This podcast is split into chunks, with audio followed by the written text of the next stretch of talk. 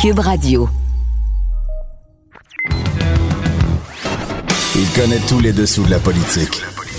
L'économie, la santé, le transport. Antoine Robitaille. Là-haut sur la colline. Cube Radio. Bon mercredi malgré tout. Aujourd'hui, à la hausse sur la colline, en quarantaine, Guy Nantel sera avec nous. Ben oui, le candidat à la chefferie du Parti québécois répond à une question euh, difficile. Un humoriste aurait-il la crédibilité nécessaire pour gérer une crise comme celle que nous traversons? On découvre aussi son attachement pour les budgets équilibrés, ses réticences face au principe du revenu minimum garanti et les difficultés des artistes comme lui dans cette pandémie. Ensuite, notre chroniqueur environnemental Louis-Gilles Franqueur. Il nous explique pourquoi l'idée d'une transition énergétique verte est souhaitable, mais il dit qu'il ne faut pas se faire d'illusions et il s'avoue très pessimiste. Nous devrions quand même, dit-il, nous inspirer de cette crise mondiale pour affronter celle que nous annoncent constamment les scientifiques liés au changement climatique. Mais d'abord, mais d'abord, mais d'abord, il y a une vadrouilleuse au bout du fil. Il y a de la joie. Bonjour, bonjour les hirondelles, il y a de la joie. Dans le ciel par-dessus le toit, il y a de la joie. Bonjour Geneviève Lajoie. Bonjour Antoine. Correspondante parlementaire à l'Assemblée nationale pour le Journal de Québec et le Journal de Montréal et de retour dans les couloirs de l'Assemblée nationale. Es-tu allé dans les, dans, les, dans les tribunes aussi des journalistes ou c'était-tu accessible? Euh, moi, je suis pas allée dans les tribunes pendant la période de questions. Ok. J'étais allée voir avant, euh, mais euh, j'ai assisté au premier, euh, aux, aux premières mêlées de presse post-COVID, Oh! comme on pourrait les appeler. Très particulier déjà. Parce qu'il faut être à distance. Là. Habituellement, une mêlée de presse, c'est une vraie mêlée. Ça s'appelle Scrum, justement, en référence au sport du rugby. C'est ça, Des, des tas. Ouais, habituellement, on est un peu en tas, mais évidemment, à l'ère de la COVID, pas possible d'être en tas. Non, là, euh, d'ailleurs, bon, faudra nous aussi s'adapter. On, on tentait d'être chacun à deux mètres. Là. Euh, on avait l'air d'un jeu d'échecs, là, vu de, vu de l'espace. Euh, donc, tout, tout le monde, c'était un peu particulier, quelqu'un qui se tasse, alors ça fait tasser tout le monde. Mais on a réussi quand même, je trouve que dans les circonstances, on aurait réussi quand même à bien s'adapter. Euh, c'est sûr que là, même, même pour les ministres et les députés et les chefs d'opposition, euh, c'était nouveau aussi aujourd'hui. Euh, donc, euh, on s'adapte. Euh, toutes, là, les, tous les parlementaires ne pouvaient pas venir siéger en même temps. Donc, il y avait beaucoup de bureaux vides entre les députés. Il y a un nettoyage qui se fait systématique entre les périodes de questions, parce qu'il y en avait deux aujourd'hui, deux, deux périodes de questions, une après l'autre. Donc, des nouvelles mesures, tout ça, tout ça dans, dans l'esprit là, de, de la pandémie que, que vit le Québec, évidemment. Mais ça change l'atmosphère à l'Assemblée nationale profondément, j'imagine. Ben, tout à fait. Il faut, faut, faut, vo- faut voir que au cours des deux derniers mois, le gouvernement a été pratiquement seul hein, euh, dans l'espace public. On, voit, on voyait peu les partis d'opposition. Alors, c'est eux d'ailleurs qui ont demandé à ce que euh, le gouvernement, à ce que l'Assemblée nationale recommence à siéger, ne serait-ce qu'un peu, là, parce que justement, eux, dans ce temps-là, ils sont pratiquement invisibles. Tous, les, tous les gens écoutent la, la, la, le rendez-vous de 13 heures de tous les jours, de ben, maintenant qui est plus tous les jours, mais presque, de Mhm. M. Legault et de Dr Arruda. Mais tu sais, les partis d'opposition n'ont pas vraiment d'espace. Donc là, euh, ça, ça a recommencé ce matin. Euh, donc, il y a eu des critiques déjà, euh, notamment du, euh, du chef intérimaire du Parti québécois, Pascal Bérubé, qui euh, est allé dès ce matin d'une petite attaque au gouvernement en disant, ben écoutez, nous autres, on veut on veut qu'on- qu'ils rendent le masque obligatoire, notamment à Montréal. Oui, c'est ça, sa critique publics. portait sur euh, les, les masques, hein, c'est ça? Tout à fait. Ben, le manque de leadership du gouvernement qui devrait, qui doit imposer le masque dans les lieux publics à Montréal, dans les transports en commun. Donc, euh, Pascal Bérubé a commencé en force ce matin avec ça. Et justement, euh, même euh, durant la période de questions, le premier ministre euh, François Legault a, euh, maintenant c'est exit hein, euh, les dispositions juridiques pour expliquer pourquoi on ne peut pas rendre le masque obligatoire. Là, ce matin, là, il n'était plus question de ça du tout. Mais oui, on Euh, invoquait hier les droits fondamentaux. Je ne sais pas, le, le droit fondamental, euh, je sais pas lequel est violé là-dedans, là, mais en tout cas. Ben, en tout cas, il avait disparu aujourd'hui du discours de toute façon. Et là, euh, M. Legault a très, très clairement expliqué que si on n'impose pas le port du masque, le couvre-visage, le port du couvre-visage dans les lieux publics au Québec en ce moment, c'est parce qu'il n'y en a pas assez de masques. Donc, Ah oui. voilà la, la véritable explication. M. Legault euh, l'a admis ce matin. Donc, il y aura peut-être quelques précisions à donner, puisqu'évidemment, euh, il y a un autre point de presse aujourd'hui. Encore une fois, on pourrait qualifier ça de cha-cha-cha, comme tu l'as fait dans un, un de tes textes récemment. Oui, ben, un petit peu, pour ceux qui connaissent, hein, ça, on avance, on recule, on avance. Euh, on l'a vu sur plusieurs sujets, que ce soit sur l'âge aussi des gens euh, qui doivent se confiner euh, plus intensément, comme est-ce que c'est 60 ans, 70 ans. Euh, on, l'a vu plus- sur plusieurs sujets, puis on le voit sur le masque, euh, en, en se rappelant déjà que Dr Arruda avait dit dès le début qu'il n'était pas trop chaud chaud à cette idée-là. Ça a pris du temps même avant qu'on parle des masques. Et là, hier, euh, pour euh, M. Legault est arrivé, masqué, à la conférence de presse.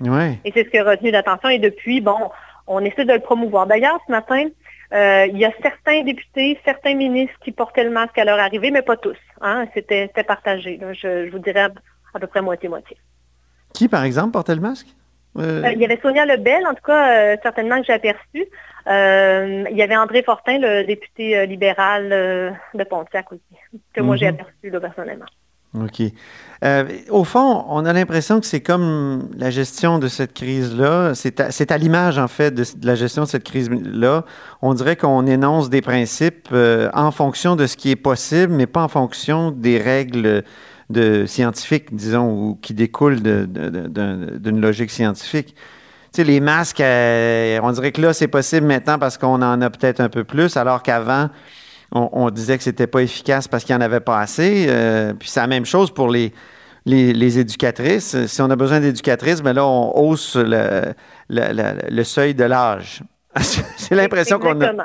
Hein? Exactement. Puis d'ailleurs, le, député, euh, pardon, le chef intérimaire du Parti québécois, Pascal Bérubé, euh, a, a un petit peu critiqué ce matin le docteur Horacio Arruda. Euh, bon, mon, mon mot est, mon mot est dur, le critiquer.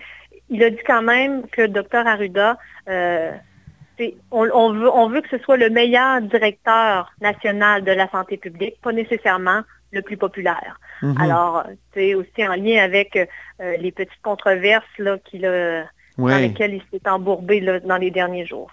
C'est sûr que quand on se met à leur place, et les, les- les informations sont...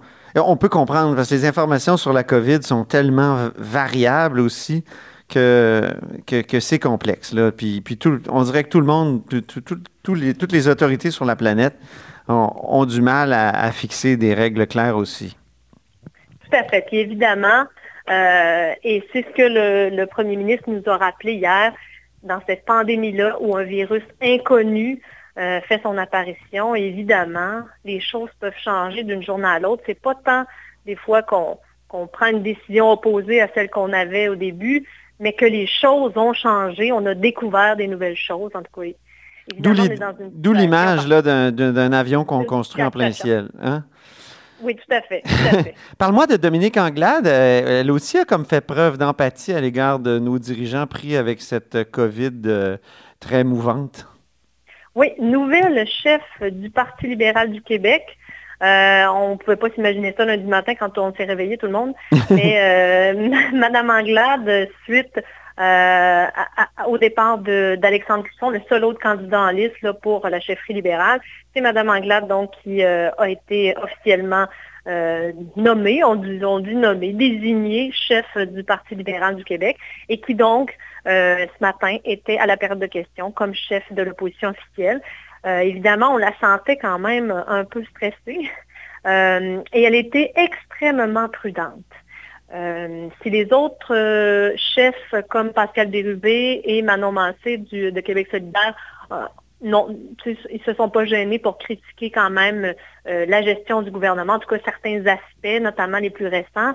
Dominique Anglade est, est- est restée très, très prudente, euh, peut-être trop prudente. Euh, puis, euh, elle a même commencé en saluant la gouverne du gouvernement jusqu'à maintenant qui a été passablement exemplaire. Bon. Ben, c'est bien. C'est intéressant ces questions. Ça portait sur. Sur la, uniquement sur la COVID, c'est ça? Quels aspects? Euh, ben, notamment sur la gestion des CHSLD, évidemment. Euh, mais aussi sur euh, les, revirements de situation et le déconfinement trop, trop rapide mhm. à Montréal.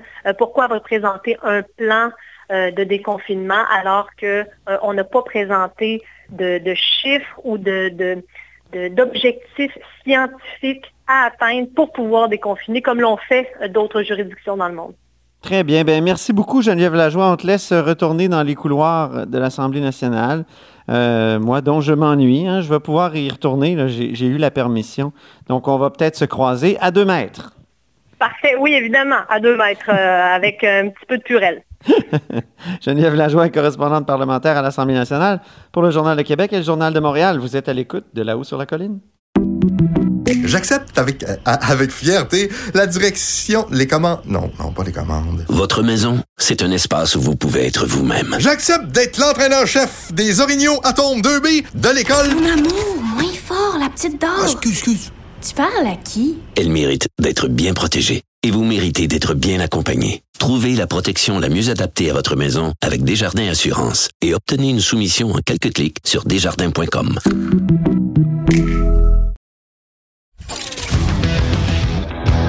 sur la colline. Une entrée privilégiée dans le Parlement. Cube Radio. Au bout du fil, il y a Guy Nantel. Bonjour. Salut. Candidat à la direction du Parti québécois et techniquement encore en tournée? En fait, euh, la tournée devait se terminer à la même date que qu'on aurait dû nommer le chef du Parti québécois, donc le 19 euh, juin, mais dans les deux cas, euh, les deux projets ont été annulés à peu près en même temps. Donc, je n'ai plus de spectacle et plus de course, pour ben le moment du moins.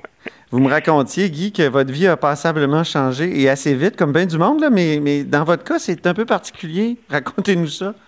Ben, en fait, ce qui est drôle, c'est que moi, je n'avais jamais été aussi occupé de ma vie. Euh, par exemple, au mois de février et mars, là, je menais à la fois euh, ma carrière d'humoriste parce que nous, quand on fait une tournée, euh, c'est une tournée qui dure trois ans, donc c'est contractuel. Là, tu signes un contrat avec un, producteur, puis euh, tu t'engages à, mener à, terme cette tournée-là. Et en même temps, ben, est arrivé le projet du Parti québécois dans les derniers mois. Donc, j'écrivais une plateforme, je faisais des rencontres avec toutes sortes d'experts dans toutes sortes de domaines, puis c'était vraiment un cours intensif, euh, quasiment une, maîtrise universitaire en dedans de trois mois. Euh, et en même temps, ben, je faisais le tour du Québec pour faire euh, mes spectacles. Puis, je te dirais que j'en avais par-dessus la tête. Mais du jour au lendemain, je te dirais le 12 mars, peut-être le 11 ou 12 mars, euh, est arrivé mon dernier spectacle et, j'ai terminé euh, la rédaction de ma plateforme. On s'apprêtait à faire le lancement politique euh, au Théâtre Plaza le 18 mars. Et ah oui? en l'espace de quelques jours, ça s'est arrêté fret net sec, les deux, plus le droit de faire de show et ben, de toute façon, plus le droit de faire de rassemblement, que ce soit un spectacle ou un rassemblement pour un parti politique. Donc, on a mis les deux projets à la Qu'est-ce qu'il y avait dans cette plateforme-là? ah, ça, malheureusement, il y aura... Je peux pas en parler avant de faire le lancement, puis on peut pas faire le lancement tant qu'il n'y a pas de rassemblement, quoique on va peut-être éventuellement faire un lancement euh, sans public ou virtuel ou juste avec des journalistes. On ne sait pas trop parce que ça dépend de quand et comment la course euh, du parti va, va reprendre, mais quand même une plateforme d'une vingtaine de pages euh, avec une douzaine de, sujets euh, qui, euh, évidemment, va être réajusté aussi parce que c'est tout a été écrit avant mm-hmm. la, tempête dans laquelle on se trouve présentement. Donc, il va falloir que je revienne un peu sur certains points parce que, veux, veux pas, la COVID va influencer au niveau de la santé, au niveau de l'économie, des trucs comme ça. Ah oui, euh, on va revenir là-dessus, mais d'abord, est-ce qu'il y a beaucoup de rapports entre votre livre? Vous avez publié un livre euh, il y a quelques années qui s'intitulait Je ne me souviens de rien. Mm-hmm. Euh, il y avait toutes sortes de propositions là-dedans, notamment d'avoir des, des députés tirés au sort. Moi, je mm-hmm. trouve toujours ça intéressant. Est-ce que ça fait partie de la plateforme? Ça fait pas partie de la plateforme parce que c'est pas un programme électoral. On n'est pas dans le, menu détail euh, euh, mhm. vraiment comme une, une plateforme, c'est vraiment les grandes lignes de ce qu'on a à présenter aux militants. Euh, sauf que, comment dire, le livre était écrit, moi je n'étais pas du tout dans la politique, c'était en 2017 il y avait une dimension, je dirais, euh, un peu euh, d'exagération puis de provocation dans le livre qu'il n'y a pas dans la plateforme. C'est-à-dire que la plateforme, c'est 100% ce que je pense en tant que politicien, mhm. tandis que le livre, c'était euh, le but, c'était de brasser des idées, de dire, écoute, il y a vraiment quelque chose qui, qui, est rendu statique en politique, puis il n'y a, plus grand-chose qui évolue.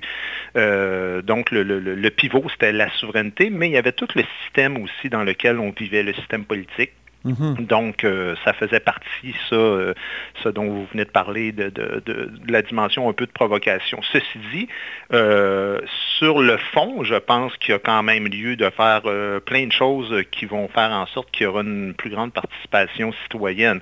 ce qui est dans la plateforme, par exemple, ben, euh, c'est l'idée d'une nouvelle constitution qui est écrite par les citoyens euh, en, très grande majorité et non pas par des parlementaires.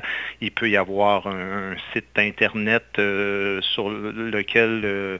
puis là, un site Internet, ce n'est pas une page Facebook, c'est vraiment une page, un site tente, par exemple, avec ton, ton mhm. numéro d'assurance sociale et que tu peux, euh, tu peux faire des propositions euh, de loi ou des demandes, peu importe là. Euh, et oui, à l'Assemblée nationale, il pourrait très bien y avoir une partie des gens qui sont là, qui sont un peu des citoyens de la même manière que les juges parfois délèguent leur pouvoir à des jurys qui sont constitués de citoyens ordinaires qui n'ont pas de formation juridique. Sur le revenu minimum garanti à la haut sur la colline, on a eu d'abord Sylvain Gaudreau qui a dit qu'il était favorable. Et puis euh, Paul Saint-Pierre Plamondon, hier, qui m'a dit non, euh, le revenu minimum garanti, ça coûterait trop cher, puis ça ne réglerait pas le problème. Euh, vous, votre position, Guy, quelle est-elle? Ben, je vous dirais, moi, j'ai pas euh, encore, parce que, tu sais, tantôt, j'ai dit, euh, la COVID va influencer forcément des, mhm. aspects euh, dont l'économie.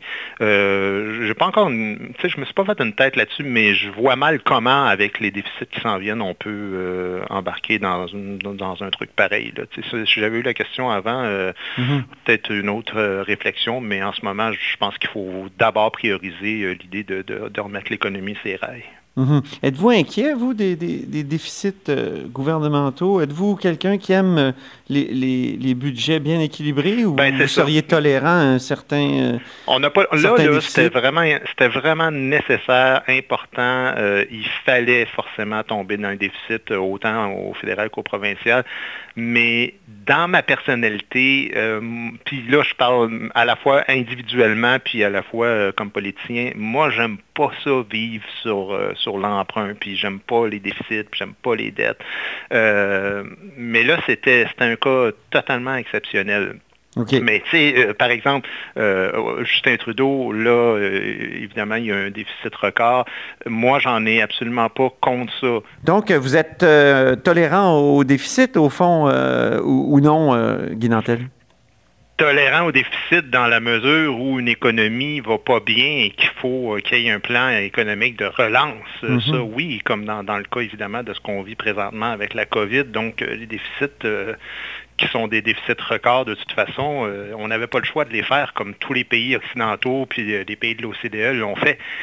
Par contre, les déficits accumulés de Justin Trudeau avant la crise, dans les années de 2015 à aujourd'hui, ça, j'avais plus de misère avec ça, parce que mhm. quand, l'économie va bien, euh, pour moi, il n'y a pas de raison. Euh, tu sais, on était depuis 2008, on était vraiment 2009, euh, disons, on était sur une lancée record. l'économie n'avait jamais progressé autant sans qu'il y ait de, correction de l'économie, de, de, récession et tout ça. C'était une question de temps avant que ça arrive. Alors, il n'y avait aucune raison de dépenser cet argent-là et de faire en sorte que là, ben, quand on a vraiment besoin d'un 100 ou d'un 200 milliards de déficit, c'est pas celui-là qui fait mal, c'est le premier 100 milliards euh, de, déficit. Euh, donc euh, là, on est rendu à plusieurs centaines de milliards. C'est ça.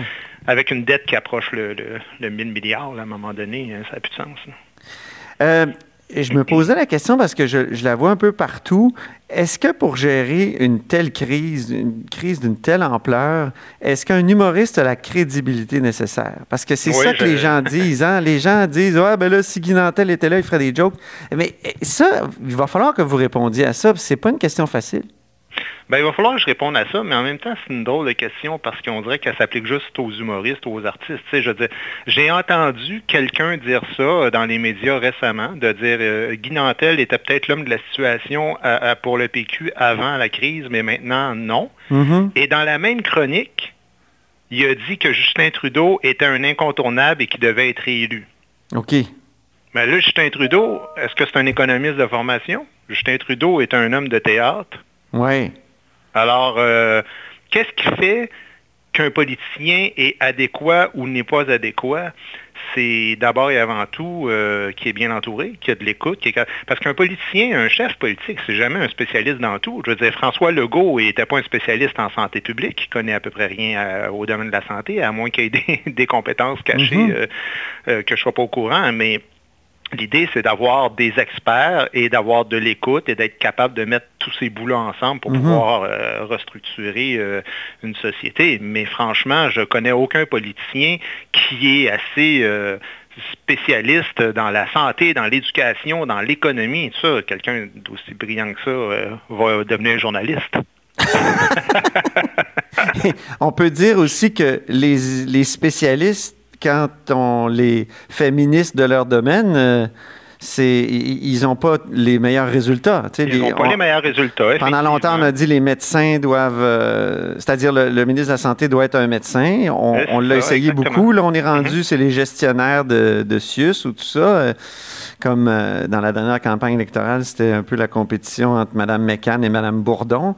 Euh, mais c'est vrai que les spécialistes sont pas toujours. Mais quand même, l'humoriste, est-ce qu'il n'y a pas le, le, le- le- le défaut de prendre les choses à la légère? Mais c'est qui l'humoriste? C'est, Ouais. c'est- Ma question, c'est pourquoi on fait cette règle générale pour les humoristes? Oui, c'est ça. Euh, je ne comprends pas pourquoi on parle comme ça des humoristes, comme si on parlait des économistes. Mais des économistes, c'est comme un conseiller financier. Un conseiller financier, c'est, tous des spécialistes là, en économie. Mais pourtant, il y en a qui te font placer ton argent, puis euh, tu perds 50% de ta valeur en dedans d'un an, puis il y en a d'autres qui la font fructifier. Mhm. Ça me fait penser au quand tu écoutes les spécialistes de sport. Ils ont des moyennes. Ils prédisent des scores, ils ont des moyennes de 50-51% Je veux dire, à un moment donné, c'est pile ou face. Là, euh, un, spécialiste dans quelque chose ne garantit pas d'avoir des bons résultats. Moi, je crois bien plus à quelqu'un qui est capable de toujours être en état de formation, en état d'écoute et d'être capable aussi de d'avoir ce sens du discernement, je dirais, Mhm. d'être capable d'aller chercher l'essence d'un truc. Mais a- c'est pas une science exacte, particulièrement Mais l'économie. de travailler en équipe, Guy Nantel, parce que on le sait, euh, vous êtes un, un- un- vous faites du, du stand-up comique, donc par définition, vous êtes seul devant un micro, devant une salle. Euh, travailler en équipe, euh, est-ce que ça, c'est quelque, c'est une de vos forces? Ben, je, je travaille toujours en équipe. Je travaille avec une maison de production quand on vient le temps de... de- Tu sais, moi, je travaille, là, je suis coproducteur d'un spectacle. On doit être à peu près euh, 50 euh, personnes qui travaillons euh, sur euh, un spectacle. Entre Mhm. toute euh, la, la- la mise en marché, puis la, la comptabilité, puis le graphisme, euh, les diffuseurs en région et tout ça. Travailler en équipe, ça ne veut pas nécessairement dire être toujours en équipe pour chaque étape. Je veux dire, le, le- le- le bureau du premier ministre, là, il est seul dans son bureau puis il prend des décisions.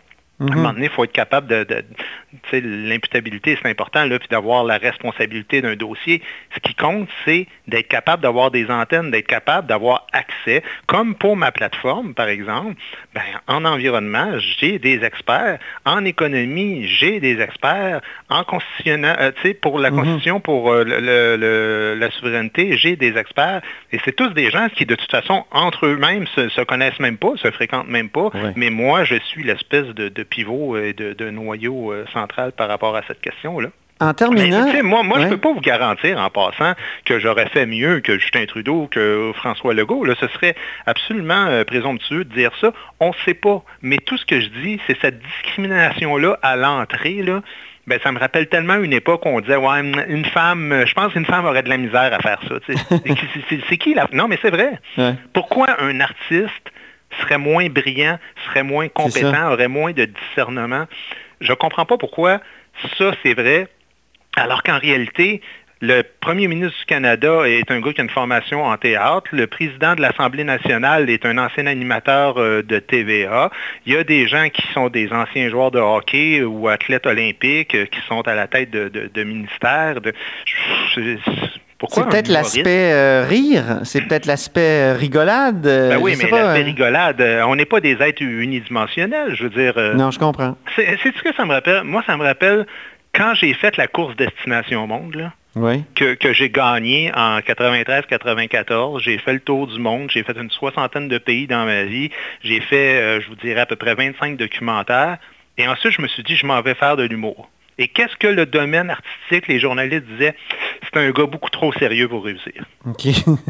Alors. Là, vous êtes un gas trop drôle pour ben Là, je suis rendu trop un comique pour réussir dans une dimension sérieuse. Mais les humains, là, c'est pas comme ça que ça marche. Je veux dire, si, si tu un gars équilibré, intelligent, puis capable de t'adapter, tu es capable de faire plein de choses dans la vie.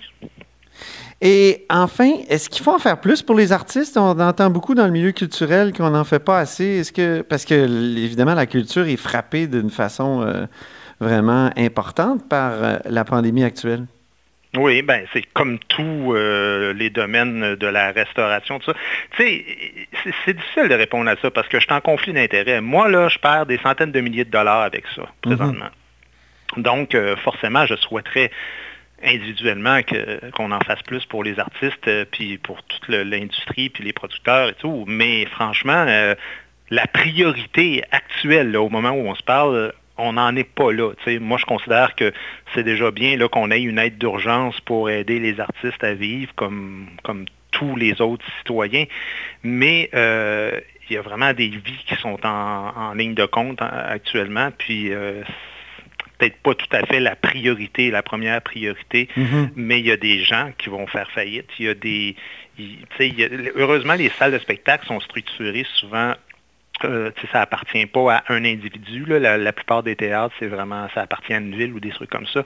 Mais il y a des artistes et il y a des producteurs qui ne s'en remettront pas. C'est malheureux euh, pour eux, mais forcément, il faudrait aider euh, comme, tous les domaines. J'entendais hier les bars, la restauration. Euh, ben oui, effectivement, c'est des PME, puis eux autres aussi. Il va falloir qu'ils... Puis des pertes d'emploi, comme je disais, c'est produire un spectacle. Souvent, les gens pensent juste à l'artiste qui est sa scène, puis oh mon Dieu, Hey, mhm. vous aidez, vous autres, euh, les millionnaires du milieu artistique. Tu écoute, là, on, fait vivre des dizaines puis des dizaines de personnes aussi qui, eux, sont... Les humoristes, comme j'avais vu une fois hein, en page euh, couverture du magazine euh, Commerce. Qu'est-ce qu'il disait? Les humoristes. Oui, des humoristes. ben, il y en a qui réussissent mieux que d'autres, puis c'est vrai, il ne faut pas le cacher. Il y a des gens qui font beaucoup d'argent là-dedans, mais il y a aussi un risque financier qui est énorme. Moi, comme je vous dis, actuellement, la perte est, phénoménal. On n'avait pas vu ça venir. D'autant plus que comment ça fonctionne quand tu produis un show, c'est que la première année, tu perds évidemment parce que tu investis. La deuxième année, tu fais tes frais. Puis la troisième année, c'est ton année payante. Et là, ben, tous les shows, moi, j'étais dans le dernier deux tiers de ma dernière année. Ah c'était tous les spectacles qui allaient rembourser l'investissement qu'on a fait il y a deux ans. Euh, non seulement on ne fait pas cet argent-là présentement, mais toute la publicité payée en amont, ben ça, ça ne nous est pas remboursé.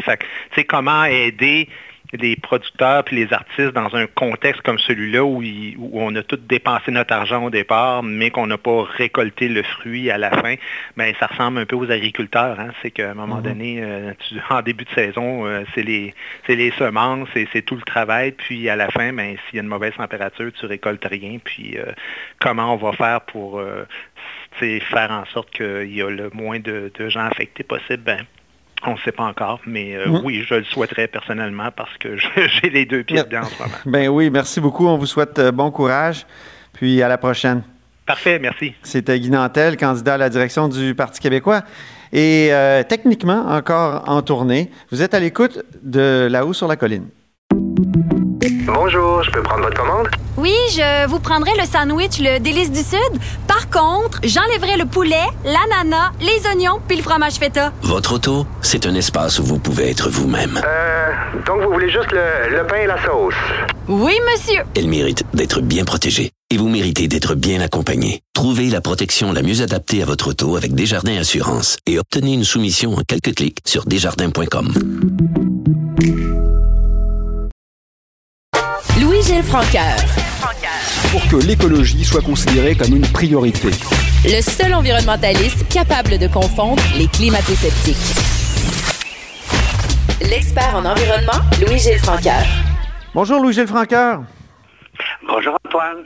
Alors, plusieurs politiciens, plusieurs groupes euh, écologistes actuellement nous disent que la reprise là, après la pandémie, la reprise économique doit être absolument verte. Et là, je voulais te poser la question, est-ce que c'est possible d'une part, puis est-ce que c'est souhaitable? Ben, la réponse euh, serait de reprendre ta question à l'envers. Ce serait souhaitable. Et on a des, comment dire, on a appris des choses dans la crise actuelle qui nous permet d'envisager que c'est possible. Mais à court terme, je ne crois pas que c'est ce qui va se produire. Mhm. Est-ce que c'est une illusion ou c'est quand on dit une reprise verte? Ben, c'est qu'en réalité, euh, d'abord, l'environnement, si tu remarques, pendant cette crise-là, il est passé au second plan. On parlait beaucoup de climat et de tout, mais là, là tout d'un coup, là, on est passé à d'autres choses. Alors, ça, c'est un premier problème. La, nécessité d'une transition euh, écologique a comme disparu du radar. Mais les gens voient quand même que la crise a amélioré. Euh, euh, tu vois, par exemple, on voit revenir même des dindons sauvages, des outards dans la ville de Montréal. Je disais que c'était pas possible, mais là, oui, cette semaine, on en a photographié à Montréal. Donc, tu vois que la nature reprend des droits et très rapidement. Bon, donc, ça a des effets bénéfiques. Mais en plus de ça, la crise actuelle, elle nous montre qu'on peut vivre autrement. Ce qu'on semblait on, semblait en douter, ça semblait impossible. Mais on a changé radicalement de mode de vie. On mise beaucoup plus sur la qualité de vie que sur la grosse consommation et on consomme plus local. Mhm. des, des, éléments d'une transition écologique qui sont importants. Oui. Et aussi, on, donc, on se rend compte que socialement, il y a des phénomènes de solidarité qui permettent de faire des choses importantes qu'en temps normal, là, il serait à peu près impossible de faire. Donc, si on a une bonne base sociale, avec des forts consensus, on sait qu'on peut faire des bons importants. La crise nous apprend des choses comme ça qui sont quand même très importantes. Et on, réalise aussi que il est important de reconnaître les risques et de les anticiper. Mm-hmm. On a appris ça. Puis là, on se dit, ouais, c'est vraiment important de voir venir. On était mal préparé. C'est important de viser non seulement la prochaine pandémie, avoir tous les équipements, le personnel et les ressources humaines. Mais on sait que dans d'autres domaines, comme par exemple les changements climatiques, ça nous donne une leçon. Ça nous dit que si on anticipe les risques correctement, bien ça, évidemment, ça va nous permettre de faire une transition plus intéressante. Ça, c'est une leçon importante qu'on tire de la crise actuelle. C'est qu'il y a des risques, puis souvent, on minimise ces risques-là ou on regarde ailleurs en continuant de vivre comme euh, on, vivait, un peu comme on l'a fait avec les pandémies, parce que les pandémies, on le savait, l'OMS nous l'avait dit qu'il fallait se préparer, puis après le H1N1 même, il y avait un début de préparation. Yves Bolduc, à ce micro, l'ancien ministre de la Santé, m'a dit qu'il avait acheté beaucoup de, masques, mais qu'il se l'était fait reprocher parce que les gens disaient, bah, tu exagères. Alors, alors, c'est ça, euh, c'est la même chose. Donc, pour les, changements climatiques, il, faudrait prendre conscience que le risque euh, est réel et qu'il faut s'y préparer. C'est ce que tu nous dis. Oui, euh, exactement. Mais en même temps, il faut aussi retenir une leçon fondamentale de la crise actuelle qui nous permet d'envisager une meilleure transition écologique, c'est qu'il faut reconnaître que le savoir scientifique et l'accès à des données fiables et transparente, ça facilite beaucoup le débat public et la prise de décision c'est certain que dans le domaine euh, climatique, quand tu vois par exemple qu'aux États-Unis, ben, un Américain sur deux ne croit pas à la science des changements climatiques, il y a un problème. Ben, il ne semblait pas davantage croire à la science euh, du COVID. Ben, ils, en payent le prix avec le record international de, de cas de COVID et de décès. Alors donc, on voit qu'il y a un coût à négliger le savoir scientifique. Et dans le domaine des changements climatiques, là aussi, cette base scientifique, elle a quand même maintenant pas loin de 30 ans. Mhm. C'est quand même, puis on voit qu'avec constance, les données se raffinent, la précision devient de plus en plus grande et la corroboration d'une année à l'autre, au fur et à mesure que les expériences s'additionnent, eh bien, les résultats se confirment constamment. Donc, on est devant une situation où la science nous dit, préparez-vous, les impacts vont être importants et ce que vous Mhm. ce dont vous profitez maintenant, attention de ne pas le faire payer à la prochaine génération et même peut-être à vous parce que ça va plus vite qu'on le pense. Et puis troisièmement, ben, on voit que même si euh, on est en démocratie, qu'il faut faire de larges débats, on voit que il est important de se rallier autour d'objectifs. Ce qui fait la force d'une crise comme maintenant, c'est que je ne dirais pas qu'il y a moins d'opposition. Je ne dirais pas qu'il y a moins de lucidité, mais une chose est certaine, il y a une plus grande solidarité et cohérence vers des objectifs communs. Ça me fait penser, euh, il y a une sorte de générosité sociale là-dedans qu'on ne trouve pas en temps normal. Puis moi, je trouve que ça vient de la grande tradition de la corvée au Québec. Oui. Autrefois, c'est vrai que quand dans un village, une maison brûlait, ben, les gens se ramassaient, vidaient le grange avec le bois puis tout, puis se mettaient ensemble, puis ils essayaient de rebâtir la maison en, en un mois, un mois et demi pour que la famille soit pas mal prise. Ce sens du un pour tous, puis du tous pour un, au Québec, ça a une base culturelle très forte. Et moi, je pense que l'épreuve de la COVID maintenant Oui. nous montre que c'est possible et qu'on serait capable de se doter d'objectifs sociaux et environnementaux et possiblement de les atteindre. Donc ça, c'est un parallèle qu'on peut faire entre les deux crises, entre la crise euh, de la COVID et la, crise, l'éventuelle crise qui, qui, s'en vient là, de, des changements climatiques. Mais euh, sur l'effet de la crise de la COVID sur l'environnement, directement, là, euh, je, je pense par exemple à, à des avancées mais aussi à des reculs. Les avancées, évidemment, il y, a moins de, il y a moins de gaz à effet de serre, mais ça, c'est peut-être temporaire parce que là, la voiture va devenir plus intéressante parce qu'on a chacun notre habitacle, puis euh, on est en éloignement physique, forcément, puis peut-être qu'on va avoir plus peur des transports en commun. Par contre, euh, il y a aussi tout ce qui est jetable, Louis-Gilles, ça va devenir aussi euh, plus prisé. Alors qu'on alors qu'on amorçait un retour vers, euh, mettons, le sac d'épicerie, vers des- euh, la consigne, tout ça. Là, il semble qu'on retourne vers des choses jetables parce qu'on se dit, euh, au fond, que c'est euh, c'est plus sanitaire. plus sécuritaire. Ouais, dis- mais dis-moi, sur ces effets-là, penses-tu qu'il est possible d'amorcer une reprise verte en, en profitant des meilleurs effets de, de la COVID? Ben, je pense que pour tout ce qui est euh, emballage alimentaire, les déchets du système de santé aussi, qui augmentent de façon exponentielle, parce Ben que oui. les fringues, tout ça c'est en plastique, Les masques. On- on- on- les masques, etc. Alors, euh, ça, on n'y on peut rien, je dirais, c'est le coût de la crise de santé. Mhm. faut qu'il paye, et, et il est clair.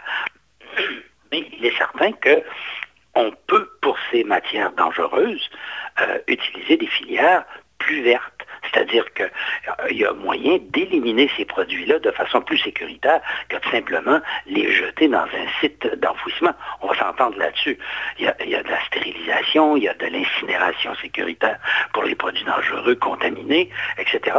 Ça, je pense que les filières sont déjà en place et que on ne le voit pas, mais les impacts sont quand même relativement mineurs. C'est sûr que ça fait une, euh, y a une augmentation de la consommation des produits de plastique. Mais d'un autre côté, il ne faut pas oublier une chose. Les sacs de plastique et tout ça, quand ils les mettent dans les sites d'enfouissement, je pense que le milieu environnemental, il y a un problème, une contradiction. Là. Par exemple, on dit le bois, c'est important de l'utiliser en construction parce qu'on se trouve à stocker du carbone pour des centaines d'années quand tu le mets dans les, les- les poutres d'un édifice et dans les murs, etc.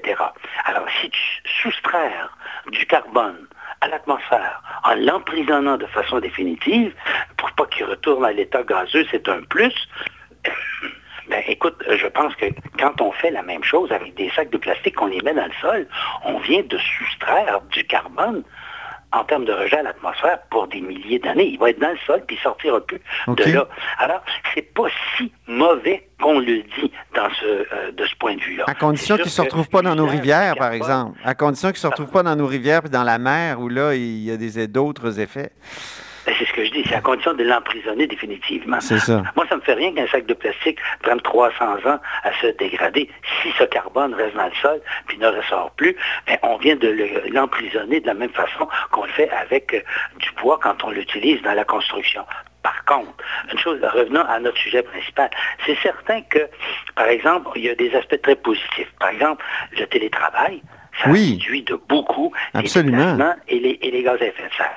Il est très probable que beaucoup d'employeurs vont, à la suite de cette expérience, reviser des façons de faire et peut-être réduire des coûts en ayant moins de locaux, en faisant Mhm. davantage un, un télétravail plus organisé, plus structuré, avec euh, des branchements directs à, à l'ordinateur central au lieu d'avoir tous des, des- des petits périphériques Mais, éloignés les uns des mais, autres. mais, mais justement, Louis-Gilles, ça, ça veut dire le déclin des transports en commun ou on n'aura peut-être pas besoin autant de transports en commun qu'on le croyait? Mais les transports en commun, ça peut être amélioré beaucoup, dans le sens où, euh, bon, si... Non, mais là, on a des projets. Je veux dire, Louis-Gilles, il y a le REM à Montréal, il y a le, le tramway à Québec. Est-ce qu'on a vraiment besoin de ça si les gens se mettent à télétravailler en masse? Je suis pas sûr que le- la ponction va être aussi importante qu'elle l'est présentement. Euh, La ponction, tu veux dire le, le nombre de personnes qui, euh, Oui. qui va télétravailler? Oui, je, pe- je pense qu'on va assister à une réduction du télétravail quand la crise va être terminée. Parce qu'il y a des avantages à avoir la synergie des employés tous ensemble. Ben oui. Euh, une salle de nouvelles où tu as une dynamique entre les acteurs, c'est c'est une qualité de travail que tu n'as pas quand c'est strictement du télétravail, chacun isolé de son côté. Alors, il y a des. Là, on réalise qu'il y a une perte de quelque chose. Il y a une synergie humaine et professionnelle qui diminue. Alors, euh, c'est un aspect sur lequel les, les, gens qui planifient le travail vont devoir examiner de très près parce que, évidemment, il ne s'agit pas juste de dire le télétravail, c'est un plus. Est-ce qu'il y a des désavantages à ça? Il va falloir les pondérer à un moment donné, et puis selon les besoins de chaque entreprise qui sont arriver à trouver un équilibre. Mais je suis certain qu'il va y avoir un gain au total. Ça, c'est bien. Puis évidemment, la, la diminution de la consommation des carburants et de la congestion routière, c'est un autre bénéfice. L'air n'a jamais été aussi bon en ville. Mhm. Remarque que les gens ne profitent pas beaucoup parce qu'ils restent en dedans. Mais ça, c'est un autre problème. Mais ça pourrait être un. la, crise, la crise nous apprend des choses. Par contre, moi, je demeure, malgré ce débat, parce que je trouve que c'est un débat où le plus et le moins portent présentement de façon sur des, des gains marginaux, sauf peut-être la consommation de carburant et euh, la congestion routière.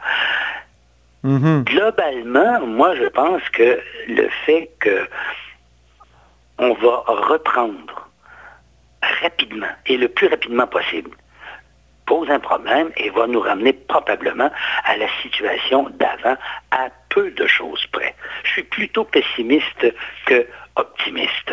Ah oui? Dans le moment, par exemple, on voit le gouvernement fédéral investir près, de- et il est prêt à avancer jusqu'à 500 millions au projet de Coastal Link euh, gazoduc là, euh, qui, a, qui a provoqué beaucoup de débats avec euh, les blocages des voies ferrées il y a quelques mois. Bon, alors, ça, le gouvernement fédéral est prêt à aligner 500 millions de prêts pour aider euh, ce projet à démarrer. On voit l'Alberta réduire présentement de façon substantielle les exigences environnementales qu'elle imposait jusqu'à présent au développement des sables bitumineux. C'est quand même pas rien. Euh, on voit le fédéral envisager d'installer des petits, de fin- aider à payer l'installation de petits réacteurs nucléaires pour chauffer les sables bitumineux là, pour détacher le pétrole du sable. là, tu sais, on, on le chauffe, il devient plus liquide et on le récupère. Dans le moment, on fait ça avec euh, du pétrole et avec euh, du gaz. Mais là, on le ferait avec des réacteurs nucléaires pour réduire les gaz à effet de serre. On appelle ça une transition verte. Mais là, on passerait au nucléaire. Là. Attention, euh, ça, ça pose des questions. Ben le oui. projet Suncor, le projet ben, on dit on va l'améliorer, on va le rendre plus vert. Oui, qu'est-ce qu'on va faire? On remplacerait les chaudières à coke par des chaudières à gaz. Bon, et c'est un projet là, de 1,4 milliard, puis c'est certain que le fédéral va prendre une grosse part là-dedans. Alors, comme Donc, il n'y a pas de quoi être optimiste? Oui, c'est comme transition vers une énergie verte, là, on peut s'en reparler. le Québec, il n'y a rien qui dit que l'Investissement Québec n'aurait pas remplacé euh, M. Buffett là, qui s'est retiré. Là. Puis euh, le troisième lien, mais ça pose une question. Euh, si c'était juste un lien de transport en commun, ça serait peut-être plus bénéfique, mais si c'était pour automobile et transport en commun, ben, je pense que l'automobile va y gagner. Mhm. nonobstant le fait que les gens vont peut-être préférer passer à l'auto à cause de la crise, mais c'est pas tout le Oui, ils vont avoir peur de se retrouver dans, dans des endroits euh, où il y a beaucoup de monde, là, tu sais. Euh. Oui, bien ça dépend comment tu es protégé. Moi, moi, ça ne me fait pas peur, en tout cas, prendre le métro euh, si j'ai un masque. si, je n'ai pas, c'est une autre affaire. Mais, un masque, ça te, te protège pas toi, ça protège les autres de toi, parce que tu n'envoies pas tes gouttelettes. Mais ceux, qui sont porteurs, qui pourraient me contaminer, là, eux autres, ils, peuvent, ils vont réduire mon risque à moi s'ils mm-hmm. portent un masque. Tu comprends? C'est ça le, plus important. Et il en reste pas moins que le masque te protège quand même un peu, pas de façon totale. Par exemple, quand on dit aux gens, si vous toussez, toussez dans votre bras parce que les postillons vont se coller au tissu. Ben, c'est à peu près évident qu'il y a un certain nombre de postillons dans l'air qui vont se coller au tissu. Ça les absorbera peut-être pas toutes mais tu vas quand même en filtrer. C'est une vieille protection, mais qui s'avère efficace quand même. Alors, donc, euh, on voit que de ce côté-là, puis on voit partout aux États-Unis, là, tu vois, le patronat partout sur la planète. Il ne faut pas oublier une chose, c'est lui qui pousse pour qu'on déconfine rapidement. Déconfiner rapidement, ça veut dire quoi? Ça veut dire que pour que ma machine à dollars reparte, et que l'entreprise puisse continuer à faire des bénéfices, j'accepte qu'à l'autre bout, il y a des gens qui meurent. Hmm. D'augmenter le risque, en tout cas, d'augmenter que des gens meurent. Mais tu sais, à l'époque des plantations aux États-Unis, là, on se disait c'est pas grave, il faut faire la main. Il y en a qui vont crever, il fait trop chaud, puis on leur en demande trop. C'est pas grave. Euh, la machine fonctionne on en revient à ça. Moi, je trouve qu'il y a quelque chose de profondément indécent de dire que pour repartir la machine économique, il faut accepter qu'il y a un coût en vie ben à l'autre bout. Ça, c'est un débat de société qui n'est pas fait fondamentalement, mais qui est en train de se décider. Et ça, il faudrait mhm. mettre, le, je dirais, la loupe là-dessus pour regarder ça de plus près. Oui, mais ben, je, reviens à notre thème quand même, Louis-Gilles, puis je retiens que tu n'es pas euh, optimiste pour euh, la transition verte. Puis on va, on va s'arrêter là-dessus. Malheureusement, c'est tout le temps qu'on avait pas mal. Alors, je te remercie beaucoup, Louis-Gilles, puis euh, on reprend le débat incessamment. D'accord. Ben, au plaisir. Et, en tout cas, c'est une, matière à réflexion qu'il faut poursuivre. Tu nous l'as bien démontré. Merci. À bientôt. Au plaisir. Au revoir. C'était Louis-Gilles Franqueur, notre chroniqueur environnemental. Vous êtes à l'écoute de La Haut sur la colline. Cette émission est maintenant disponible en podcast. Rendez-vous dans la section balado de l'application ou du site cube.radio pour une écoute sur mesure en tout temps. Cube Radio, autrement dit. Et maintenant, autrement écouté.